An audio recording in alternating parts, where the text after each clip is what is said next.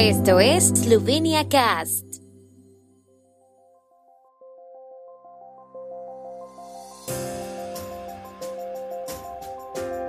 Noticias. Protesta violenta contra medidas COVID frente al Parlamento es disuelta por la policía eslovena con gases lacrimógenos. Creciente interés en la vacunación en Ljubljana tras el endurecimiento de la condición PST. La ministra de Eslovenos por el Mundo, Helena Jaklic, visita los Estados Unidos. En Maribor inicia Festival Internacional de Música Clásica.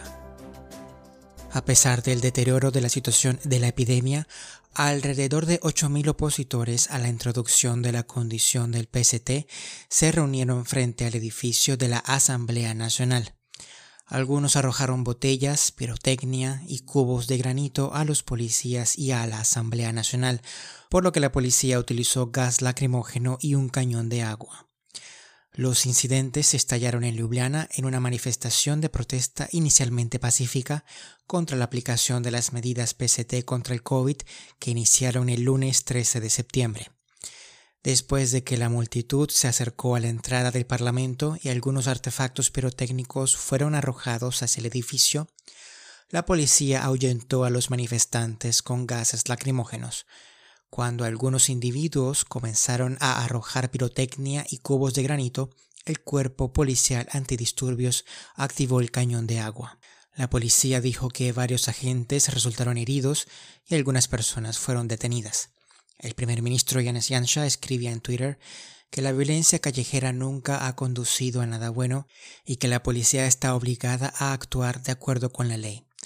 Agregó que el gobierno no cederá a ninguna presión y que insistirá en medidas para proteger la salud y la vida de las personas. Es hora de que la Fiscalía y el Poder Judicial no tolere las amenazas y la violencia, dijo Yansha en la red social. El centro de vacunación del Centro de Salud de Ljubljana registró un notable aumento en el interés por la vacunación contra el COVID-19 a principios de semana. La mayoría de las personas que han optado por la vacunación en los últimos días citan la expansión del PST obligatorio como una de las razones.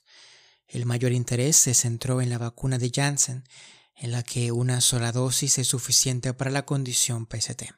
La semana pasada cerca de un centenar de personas fueron vacunadas con ella y el martes más de 650 fueron vacunadas en solo dos horas, como explicó la jefa del centro de vacunación Simonare Parbornchek en un comunicado para los medios, las capacidades de vacunación se incrementaron la semana pasada, pero no se notó un aumento de visitas en ese momento.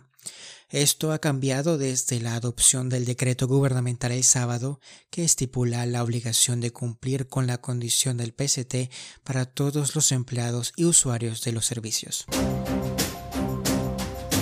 La ministra para los eslovenos por el mundo, Helena Jaklic, comienza hoy en Cleveland su visita a los eslovenos en los Estados Unidos, que concluirá el 26 de septiembre en Limont, Illinois.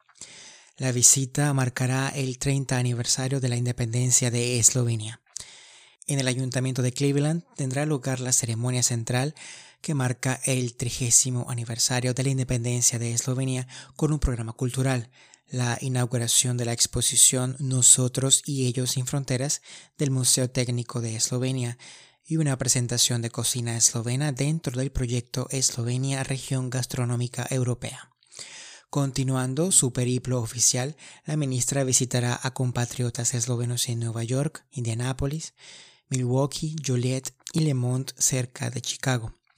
Durante la gira entregará una serie de premios a las instituciones eslovenas que este año celebran importantes aniversarios. El Festival de Maribor de este año comienza con el concierto inaugural de la Orquesta Sinfónica de Maribor, junto con el artista residente del festival, el pianista macedonio de renombre internacional Simon Terpchesky, en el Gran Salón de la Ópera y Teatro de Maribor.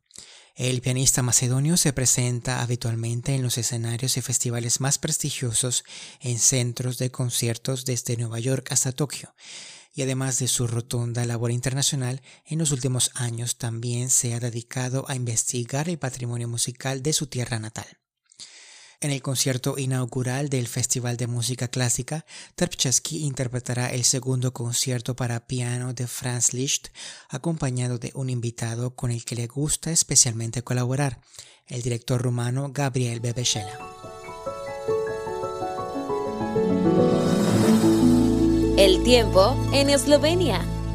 El tiempo con información de la ARSO, Agencia de la República de Eslovenia del Medio Ambiente.